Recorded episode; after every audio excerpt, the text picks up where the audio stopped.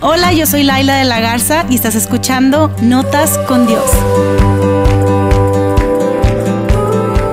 Bienvenidos al último episodio de la segunda temporada de este podcast Notas con Dios. Gracias por estar por acá. Hemos estado hablando acerca de las chicas malas de la Biblia por los últimos, ese es el tercero, tres episodios. Hablamos de Eva, hablamos de la esposa de Lot y hoy te vengo a hablar acerca de nuestra última chica mala de la Biblia personalmente es mi favorita y en un momento más vas a saber por qué, pero hace ratito estaba durmiendo a mi hijo, lo estaba cambiando, le estaba poniendo la pijama y él estaba acostadito, levanta sus pies, yo le quito las calcetas y empiezo como toda buena mamá a besarle la planta de sus pies. Empiezo a besarle los pies y él se empieza a atacar de la risa y me pongo sus pies en mi cara y demás. Y me acuerdo, en ese momento me acuerdo que tengo dos sobrinas que odian los pies. Odian, odian, odian los pies como yo odio los sapos, como yo odio los chicles, porque dato curioso, no me gustan los chicles, probablemente soy la única persona que conoces o que conocerás que no le gustan, que le dan asco, pero sí, esa soy yo. Y a mis sobrinas les, les, les chocan los pies. Y me acordé de eso, pero me acordé también de esta chica de quien quiero hablar, de esta chica mala de la Biblia, que a diferencia de las otras de quienes hablamos, ella tuvo un cambio de vida.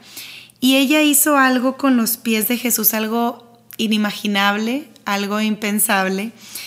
Y probablemente para este punto tú ya sabes de quién estoy hablando. Probablemente tú ya sabes de quién vamos a hablar en esta ocasión.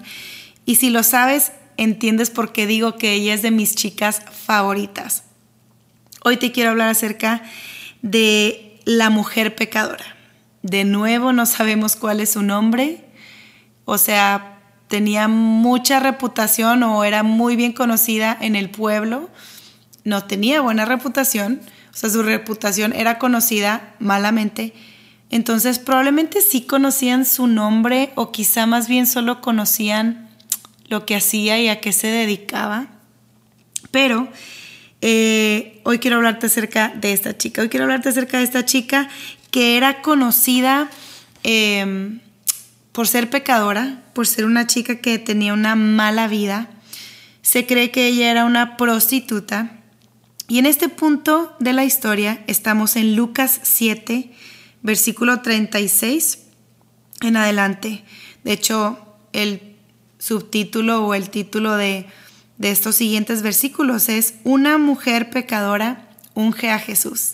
Entonces ya sabes de quién estoy hablando. Estaba Jesús en un banquete, lo habían invitado a una fiesta, a un banquete, y bueno, eso es lo que pasa. Dice Lucas 7:36, uno de los fariseos invitó a Jesús a cenar, así que Jesús fue a su casa y se sentó a comer. Imagínense que la mitad del pueblo llegó a comer a ese lugar, llegaron a la fiesta, Jesús era el hombre más popular del momento, así que todos querían una invitación para entrar y sentarse a comer con Jesús y platicar y demás. Y probablemente este fariseo, Simón, tenía una casa grande, tenía bastantes sillas o bastante lugar en donde acomodar a las personas. Pero había alguien que no había sido invitada y sin embargo llegó a la fiesta. Continúa Lucas 7, versículo 37, diciendo, cuando cierta mujer de mala vida que vivía en la ciudad se enteró de que Jesús estaba comiendo allí, llevó un hermoso frasco de alabastro lleno de un costoso perfume. Y de nuevo, me llama la atención que no llamen a esta mujer por su nombre, simplemente saben que es otra chica mala, que no sé, era una, una mujer pecadora.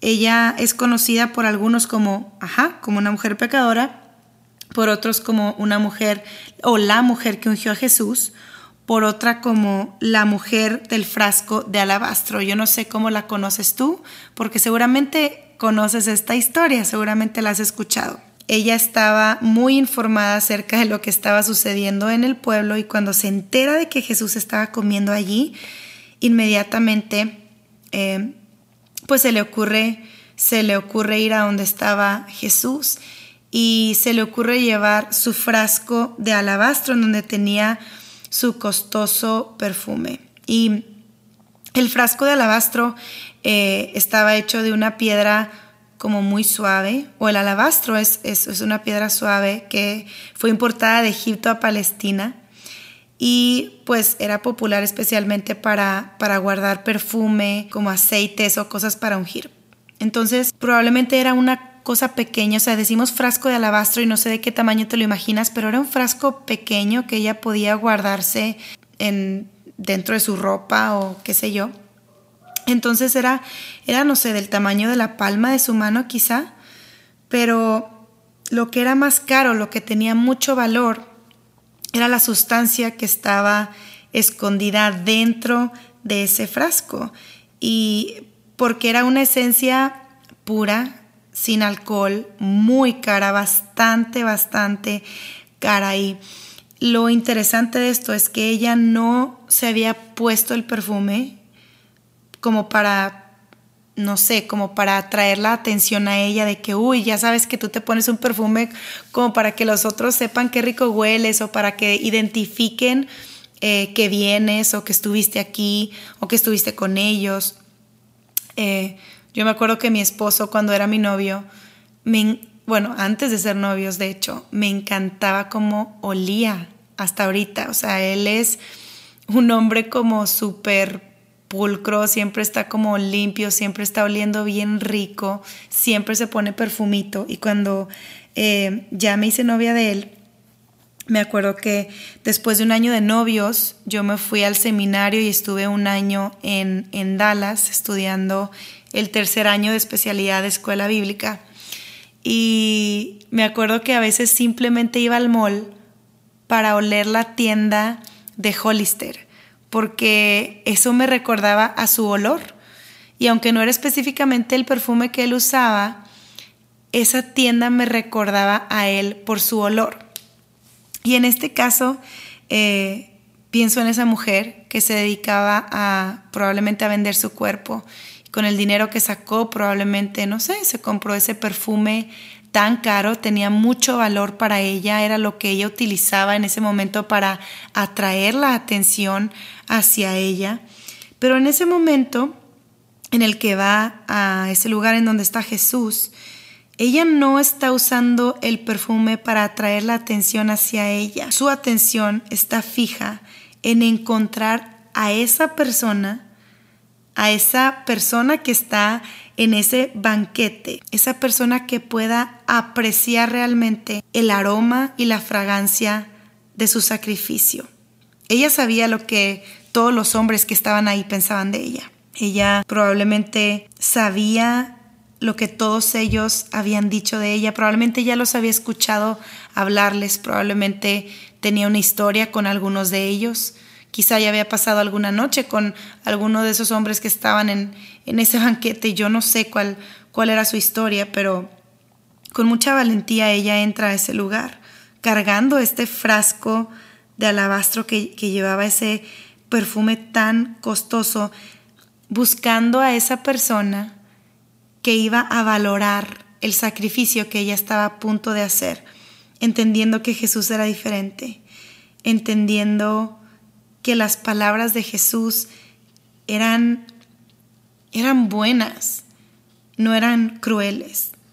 Y ella probablemente ya se había topado anteriormente con Jesús, probablemente ya había visto sus ojos, probablemente ya había recibido de parte de él compasión y no juicio.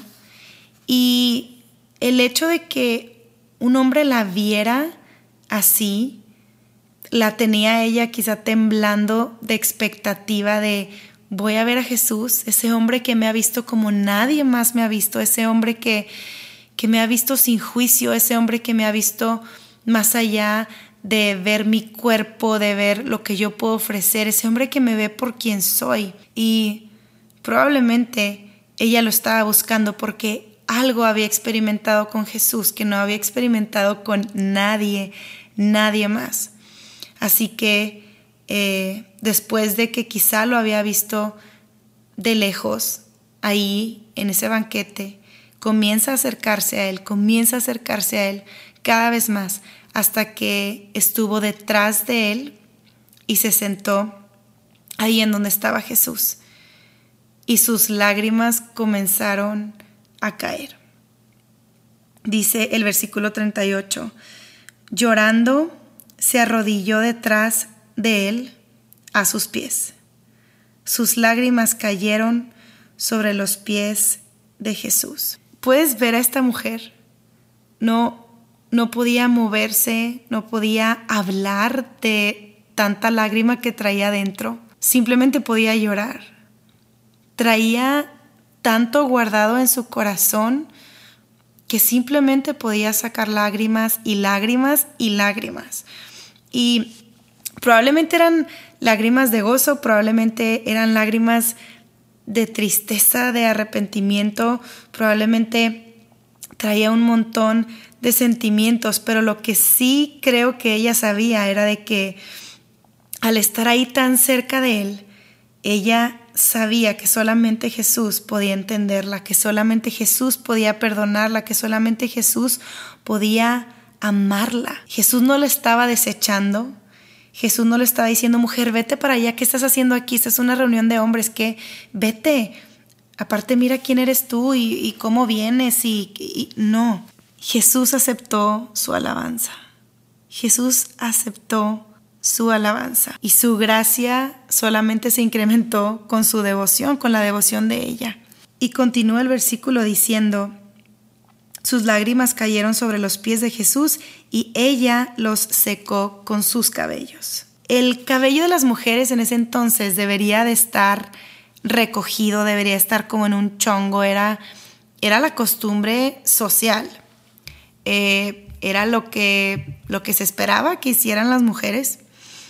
Entonces, el, el soltarse el cabello en público era considerado algo, algo fuerte, algo provocativo. Eh, incluso para las mujeres que estaban casadas, era motivo para divorciarse de ellas si se soltaban el cabello en público. Pero esta mujer, ella ya, ya estaba fuera, entre comillas, de la sociedad. O sea, ella, ella ya era intocable, ella ya nadie la iba a escoger, ella no le pertenecía a nadie. Ella estaba fuera y separada de todos, excepto quizá de este hombre, de Jesús. Si acaso Él la pudiera aceptar, si acaso Él la pudiera tomar. Así que se suelta su cabello largo, lo deja caer sobre sus hombros y comienza a acercarse a los pies de Jesús hasta que sus lágrimas comienzan a rodar por los pies de Jesús y después con su cabello lo usa como si fuera una toalla, tocando sus pies, limpiando sus pies, quizás sus talones, la planta de sus pies, sus dedos, hasta que sus pies estuvieran secos de nuevo. Y no, no, no quiso hablar, no se atrevió a hablar, pero seguramente sus pensamientos estaban volando. O sea, ella estaba pensando mil cosas y, y este Jesús, este Jesús, no la, no la desechó por tocarlo, por tocarle sus pies, sino que recibió su adoración y nunca se quitó, nunca la rechazó, nunca le, la hizo sentir rechazada, no la hizo sentir mal y llena de emoción, con gratitud, con devoción, dejó que ahora su boca siguiera el mismo camino que sus dedos, que su cabello, y con sus, eh, con sus labios tocó los pies de Jesús. Y el versículo 38 de Lucas 7 dice, dice esto, dice, no cesaba de besarle los pies. No cesaba de, de besarle los pies. Y yo pensaba ahorita en mi hijo. pensaba en, en qué tan fácil es que yo le bese los pies a un niño. Pero besarle los pies a mi esposo, mm, y sí lo, sí lo he hecho, ¿eh? Aquí así abriéndoles mi corazón. claro, porque lo amo y porque es mi esposo y porque sé en dónde han estado sus pies, pero en aquel entonces los hombres usaban chanclas, el camino o las calles estaban llenas de polvo, o sea, eran pies llenos de callos probablemente, pies que no estaban limpios. Pero ella, ella hizo uno de los actos más inocentes y más íntimos y más llenos de amor que alguien pueda hacer. Y presionó sus labios, puso sus labios sobre los pies de Jesús. ¿Te puedes imaginar eso? Públicamente todos los ojos de las personas que están ahí alrededor están sobre ti y tú decides llorar sobre los pies de Jesús, secarle con lo que tenías con tu cabello sus pies y empezar a besarlos.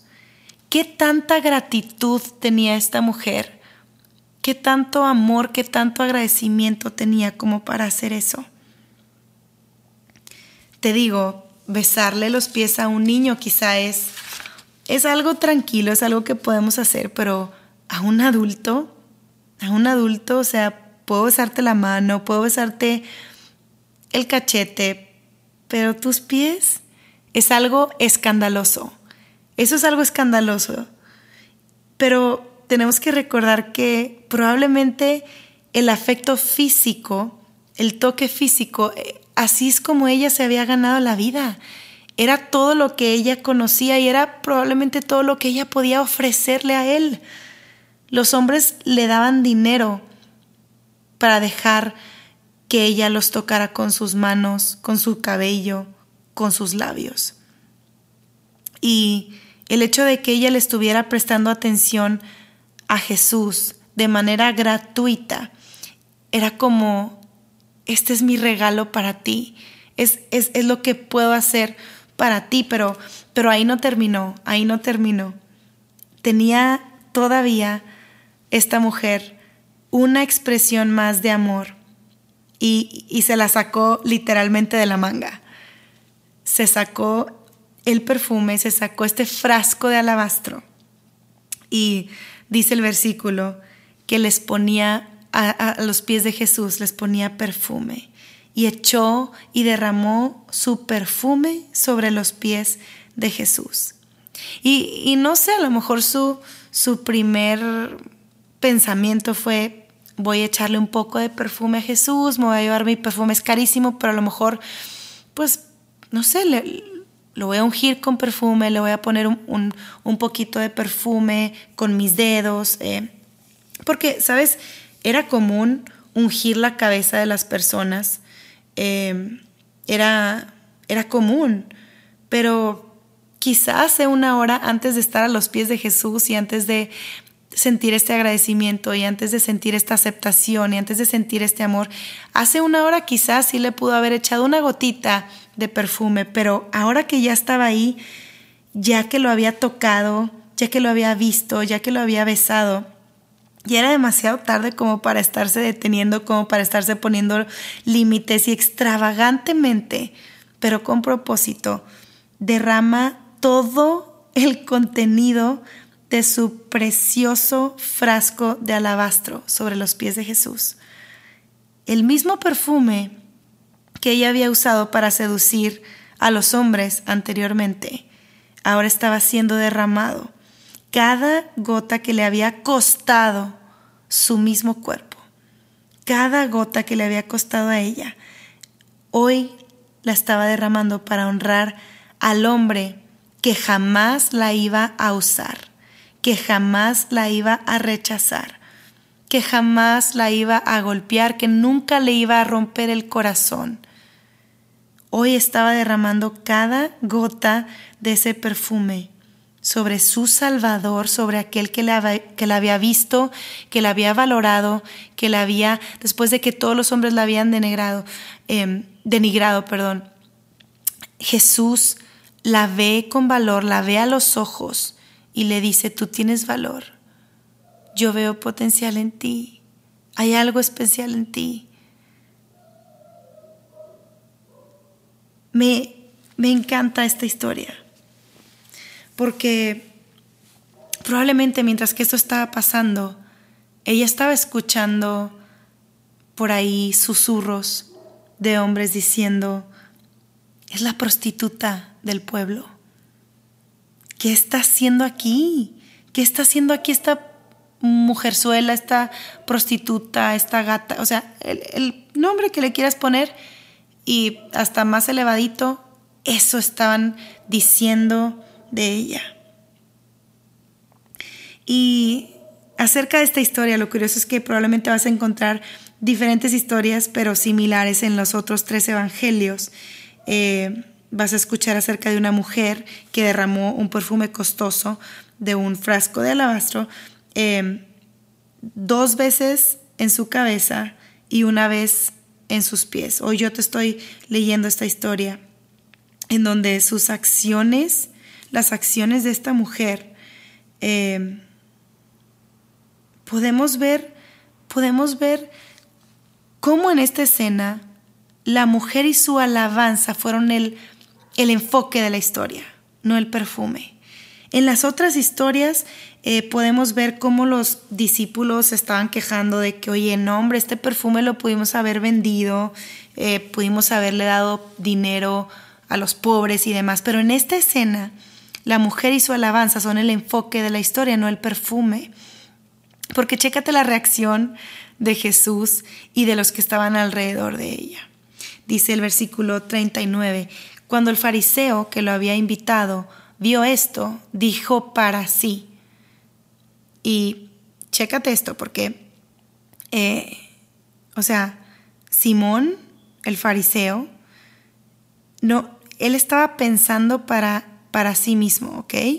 O sea, no, no lo dijo eh, en, voz, en voz alta, pero probablemente pensó, ay, esto de estarle besando los pies y estar llorando, pura cosa de mujeres y no sé qué, qué, habrá estado pensando, pero él estaba pensando y dijo para sí, si este hombre fuera profeta, si este hombre fuera profeta, sabría qué tipo de mujer lo está tocando. Es una pecadora. Y tú y yo podemos ver la duda de Simón en en esto que él estaba pensando. Si este hombre fuera profeta, si fuera. ¿Y por qué? Porque los profetas se supone que saben todo, ¿no? Que saben lo, lo visto y lo no visto. Y era como, eh, no sé, o sea, si Jesús fuera profeta, sabría qué onda con esta mujer. O sea, vela tocándolo así. ¿Cómo se deja tocarse por, por este tipo de mujer, por ese tipo de mujer, una pecadora? Y claro, para los miembros de la secta legalista, cualquiera que no fuera un fariseo, pues era un pecador. Pero ella era como de las peores, de las peores. O sea, ella era una mujer de mala vida. Entonces, yo creo que este eh, hombre, este fariseo Simón, era empático con, con Jesús y con su ministerio, pero para nada era igual con esta mujer. Para nada era igual con esta mujer. y quiero leerte algo más en el versículo eh, 1 de Corintios 15, 33. Te lo quiero, te lo quiero buscar. Primera de Corintios 15:33. Dice así.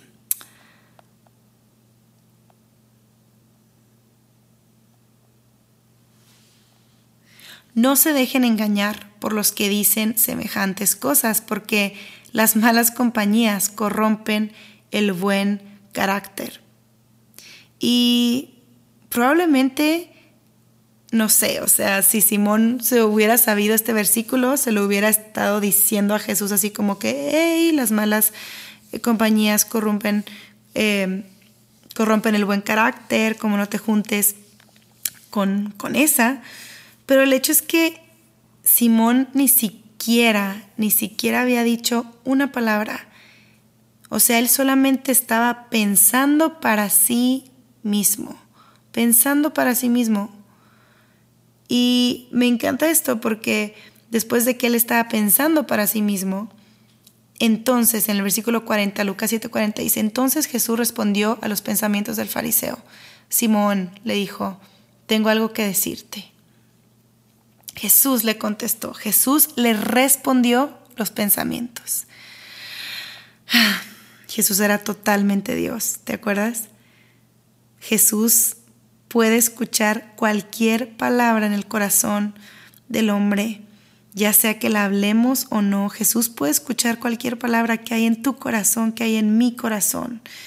Y aún así pensamos que le podemos guardar un secreto a Dios cuando el, Señor conoce todo acerca de nosotros. Y em, creo que él vio esta duplicidad de, de Simón y, y, fue cuando le dijo, le dijo esto. Em, mira, Simón, un hombre prestó dinero a dos personas, 500 piezas de plata a una y 50 piezas a la otra. Sin embargo, ninguna de las dos pudo devolver el dinero, así que el hombre perdonó amablemente a ambas y les canceló la deuda. ¿Quién crees que lo amó más? le pregunta Jesús. ¿Quién crees que lo amó más? O sea, hay dos personas que tenían una deuda, una de 500, eh, no sé, 500 piezas, otra es de 50 piezas. Los perdona a los dos. ¿Quién crees que lo amó más? La verdad es que no tiene chiste esta historia, me refiero que no es así como que, está bien difícil, yo que no soy matemáticas, déjame contar quién habrá, o sea, es obvio, es obvio, es obvio. Y le contesta Simón, supongo que la persona a quien, a quien le perdonó la deuda más grande. Y Jesús le, le contesta, correcto, correcto, juzgaste bien, sí. Así es. Luego se volvió a la mujer y le dijo a Simón. Y quiero detenerme aquí un poquito porque hasta este momento, hasta este momento puedes pensar así como que qué onda con, con Jesús. O sea, si nos regresamos, estamos diciendo de que está Jesús ahí sentado, llega la mujer, se acerca a sus pies, está llorando, se los está limpiando, le está poniendo perfume, y Simón está pensando, ¿qué onda con esta mujer? Y Jesús, antes de hablarle a la mujer, va con Simón y le responde lo que Simón está pensando y le dice, hey, tengo algo que decirte. A ver, un hombre le presta dinero a dos personas, etc. ¿Quién crees que le amó más? Y hasta este momento, después de que Simón dice, no, pues a la persona a la que se le perdonó la deuda más grande, en ese momento Jesús se vuelve a la mujer. Jesús mira a la mujer. Probablemente tú pensarías de que se le olvidó que estaba ahí, no, para nada. Jesús, Jesús no se le olvidó que ahí estaba la mujer, pero en ese momento Él escogió en qué momento verla y en qué momento hablarle a Simón mientras veía a la mujer. Y le dijo a Simón, viendo a la mujer, mira a esta mujer que está arrodillada aquí. Cuando entré en tu casa, tú no me ofreciste agua para lavarme el polvo de los pies, y eso era algo súper común.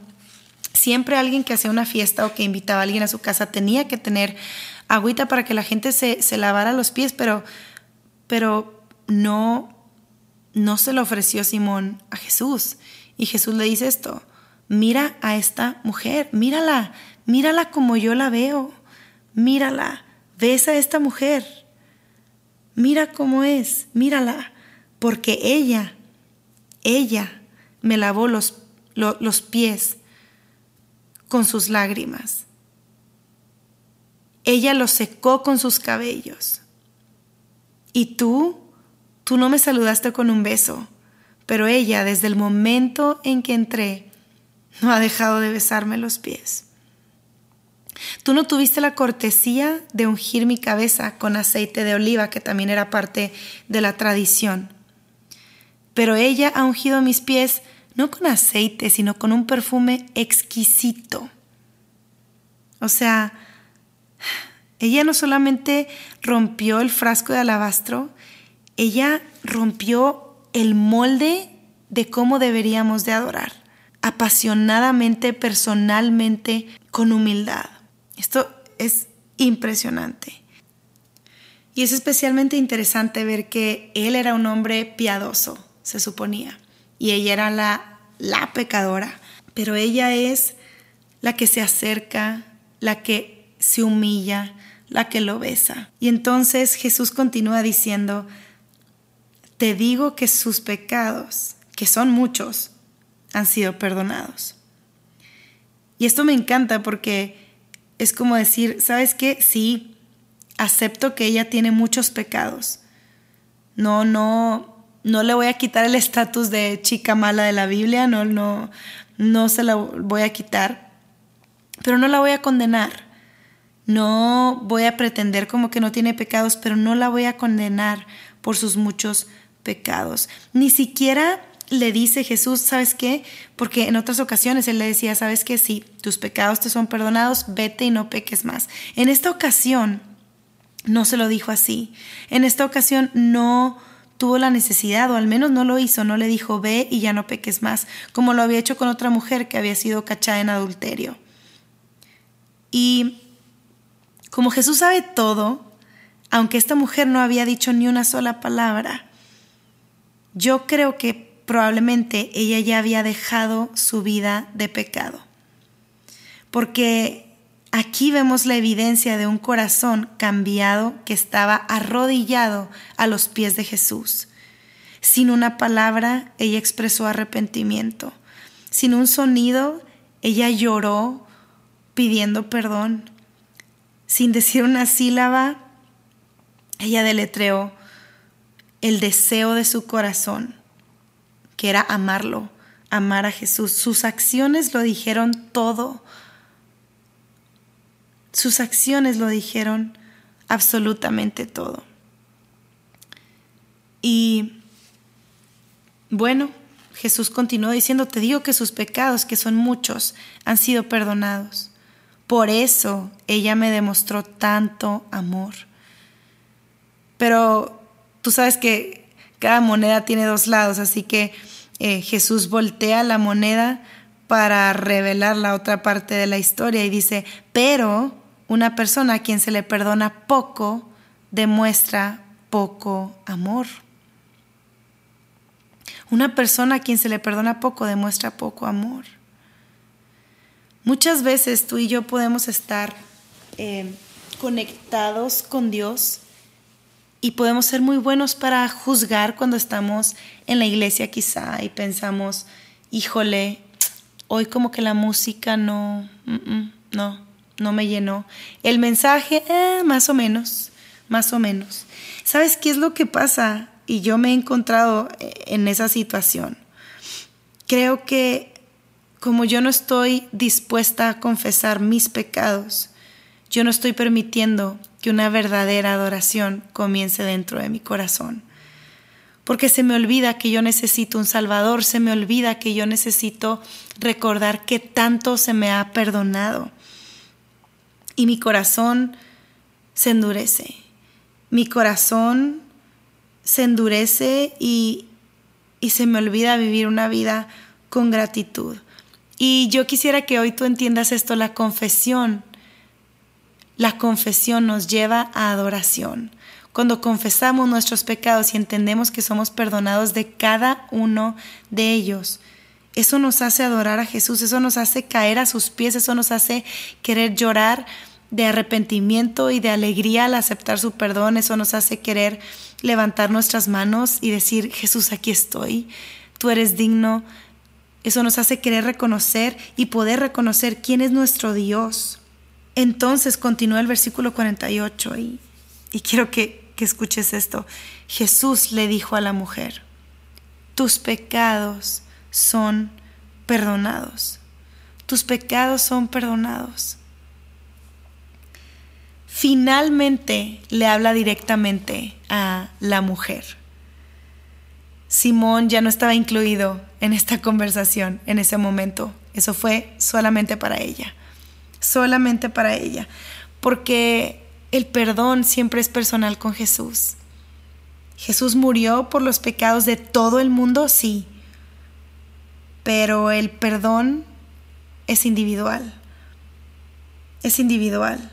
Cuando tú y yo estamos listos para aceptarlo, eso es individual. Jesús murió por todos, pero el perdón, el recibir el perdón, eso es individual. Y en ese momento esa mujer que se había arrepentido y que había caído a los pies de su maestro, a los pies de su Salvador, a los pies de ese hombre que por primera vez la había visto a los ojos y le había dicho, no solamente expresado a través de su mirada quizá, pero le había dicho, estás perdonada, tus pecados son perdonados. Por primera vez ella se sintió perdonada. Te puedes imaginar la carga que traía ella encima y por primera vez dejarla caer sabiendo, soy libre, soy libre, soy libre, soy perdonada, soy libre de todo lo que he hecho, de todo lo que he pensado, de todo lo que he dejado de hacer, soy perdonada.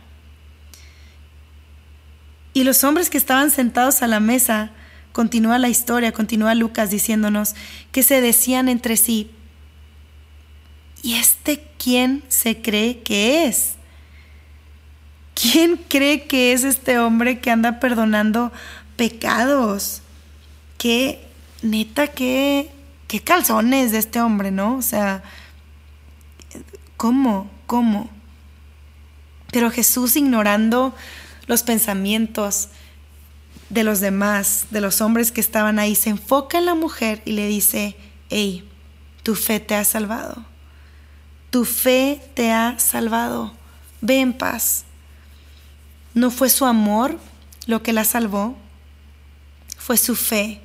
Fue su fe en el poder del perdón de Jesús para ella.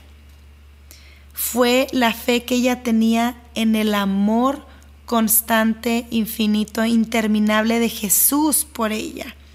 Y fue su fe expresada en acciones, no en palabras, lo que la salvó.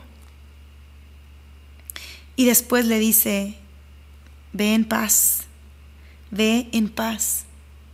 Y quizá tú ahorita me estás escuchando y tú dices, híjole, yo necesito paz, yo necesito perdón y yo necesito paz. Y creo que todos necesitamos paz y todos queremos paz y la paz viene para, para aquellos que están dispuestos a alejarse de su pecado y a avanzar y a caminar hacia el príncipe de paz hasta que la paz de ese príncipe de paz se convierte en su propia paz. El salmista dijo, busca la paz y síguela, busca la paz y síguela. Y la paz está escondida en Jesús. La paz es Jesús. Él es el príncipe de paz. Así que, ¿qué lecciones podemos encontrar de esta mujer pecadora?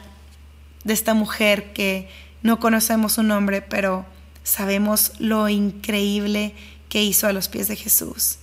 Creo que una de las lecciones que podemos aprender de ella es, es que la gente va a hablar sin importar qué hagamos. La gente va a hablar sin importar qué hagamos, porque mira, Vemos su historia y vemos cómo hablaban de ella cuando vivía una vida de pecado, cuando vivía esa mala vida. La gente estaba hablando mal de ella. La gente, ella estaba en sus conversaciones. Y después cuando ella se sacrificó a sí misma en alabanza, estaban hablando mal de ella también. ¿Qué le pasa? ¿Por qué está a los pies de Jesús? ¿Cómo por qué le besa los pies? que hablando mal de ella. Cuando Jesús le perdonó los pecados, también siguieron hablando acerca de eso. Entonces, la mejor manera de callarle la boca a alguien es simplemente alejarte del ruido que ellos están haciendo. De hecho, probablemente no les vas a callar la boca, ellos seguirán hablando, pero tú vas a poder enfocar tus ojos y tener tus oídos agudos para simplemente escuchar la opinión de aquel que realmente importa, la opinión de Jesús, porque como diría Pablo, no estamos tratando de, de, estar bien con las personas, no estamos tratando de agradar a las personas, estamos tratando de agradar a Dios. De hecho, en, en, en Primera de Tesalonicenses 2, 4, eso, eso dijo Pablo, dijo, nuestro propósito es agradar a Dios, no a las personas, porque solamente Él examina las intenciones de nuestro corazón. Entonces, recuerda esto, la gente va a hablar no importa qué hagas. Número dos, los fariseos creían que ellos eran los buenos de la historia. Y si tú tienes tiempo caminando con Jesús, tiempo creyendo en Dios, probablemente tú y yo hemos entrado aquí.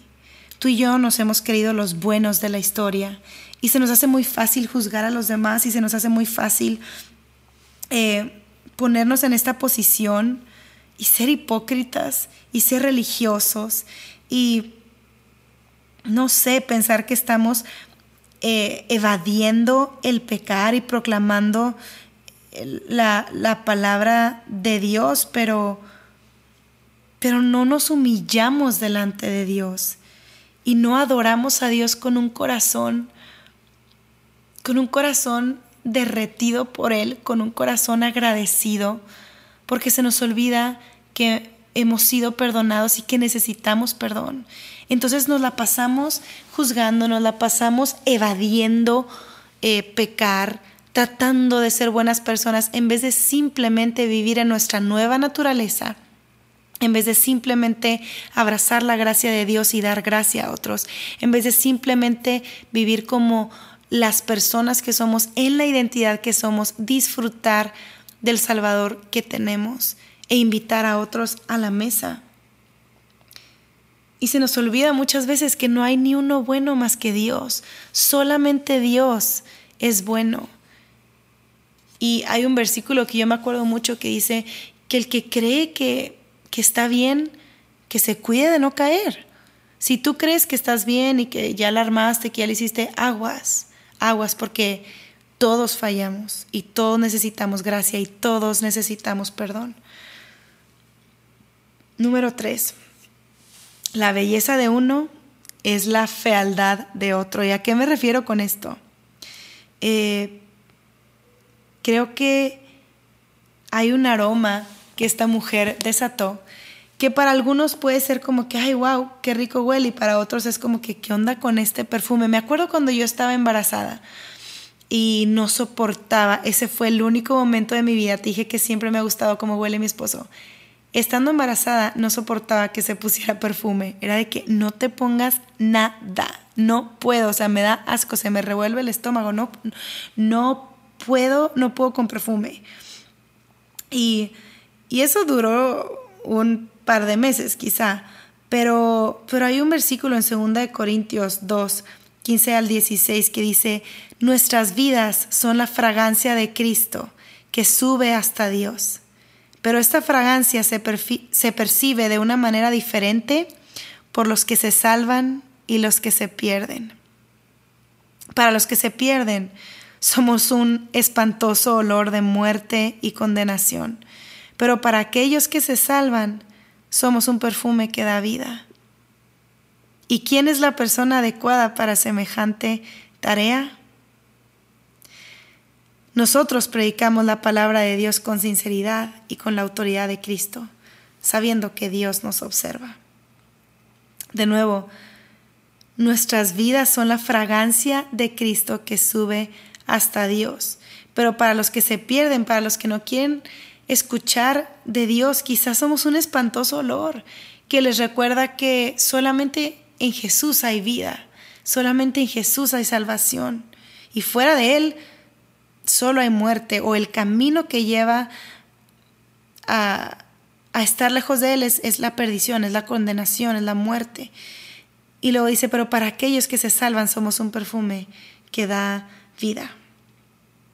Entonces, creo que tenemos un reto tú y yo de que si vamos a abrir ya nuestro frasquito de perfume, abrámoslo todo y saquemos todo el perfume que traemos dentro todos los días de nuestra vida, porque este mundo necesita esa fragancia que les recuerde que hay vida en Jesús, esa fragancia que les recuerde que hay vida y hay salvación y hay amor en Jesús. Y número cuatro, el silencio habla más fuerte. El silencio habla fuerte. Esta mujer no dijo nada, no dijo nada más que demostrar su necesidad de perdón. Nunca movió sus, sus labios excepto para besar a su Salvador. Y probablemente no oró la oración de fe, la oración de salvación, quizá. ¿Tú crees que, que no fue perdonada porque no oró a lo mejor en voz alta? Yo, yo, yo creo que sí, porque Jesús discierne nuestros pensamientos y puede leer nuestras intenciones. Yo, yo creo que, que la confesión pública y el testimonio funcionan mejor o trabajan mejor con palabras, pero cuando estamos hablándole a Jesús directamente como ella lo estaba haciendo, podemos escuchar mejor cuando estamos escuchando en silencio y adorando, no hablando. Porque personalmente creo que puedo ser muy buena para hablar y hablar y hablar, pero mis acciones, mis acciones tienen que hablar más fuerte.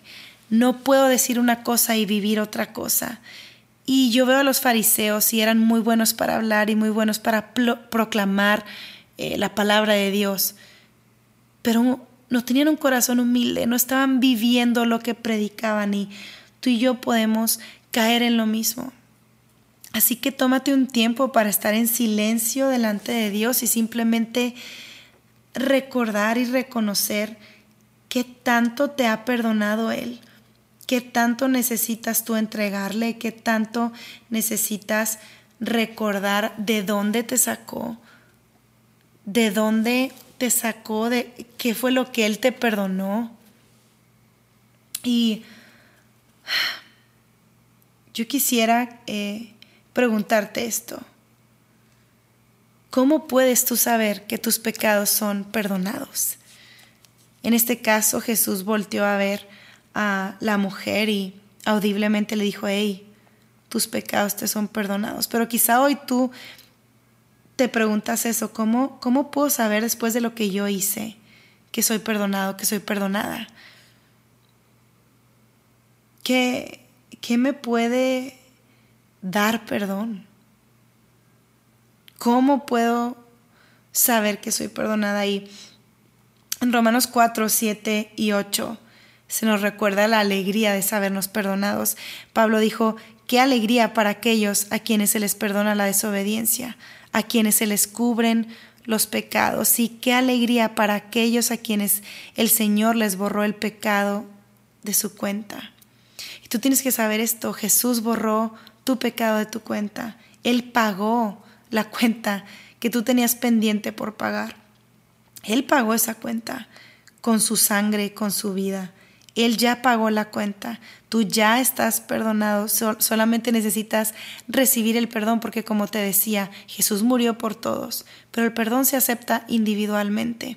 Y Romanos 5.8 nos dice que Dios mostró el gran amor que nos tiene al enviar a Cristo a morir por todos nosotros cuando todavía éramos pecadores. Jesús no murió por ti porque hayas hecho algo bueno.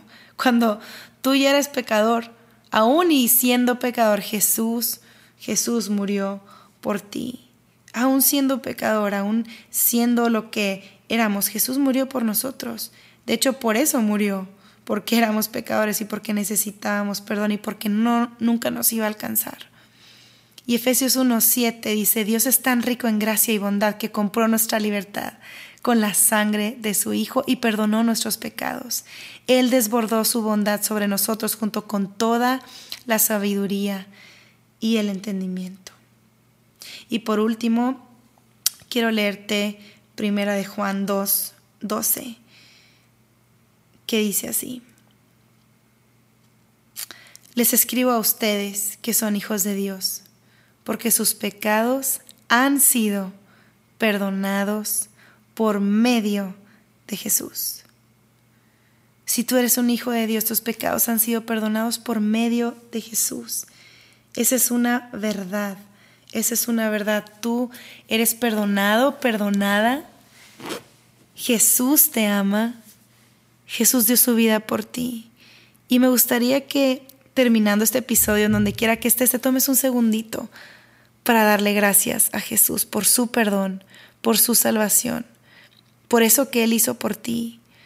Y si tú puedes tomarte un tiempo para estar a sus pies y simplemente decirle gracias, gracias, gracias, Gracias por lo que has hecho en mí, gracias por lo que hiciste, gracias por lo que vas a continuar haciendo. Gracias.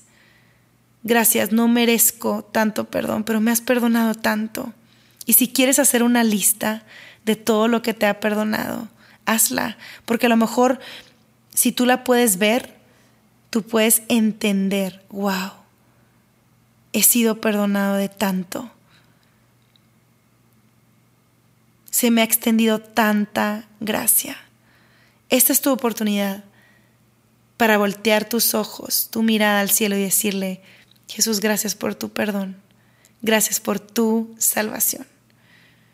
Y gracias por haber estado con nosotros en este episodio. Eh, terminamos la temporada 2, viene la temporada 3, ya terminamos. Las chicas malas de la Biblia, vienen cosas nuevas y diferentes, pero gracias por mantenerte aquí conectado, gracias por ser parte de esta comunidad. Les mando un abrazo, que tengan súper buena semana, un muy buen día, gracias por ser parte de nuevo de Notas con Dios, un beso para todos.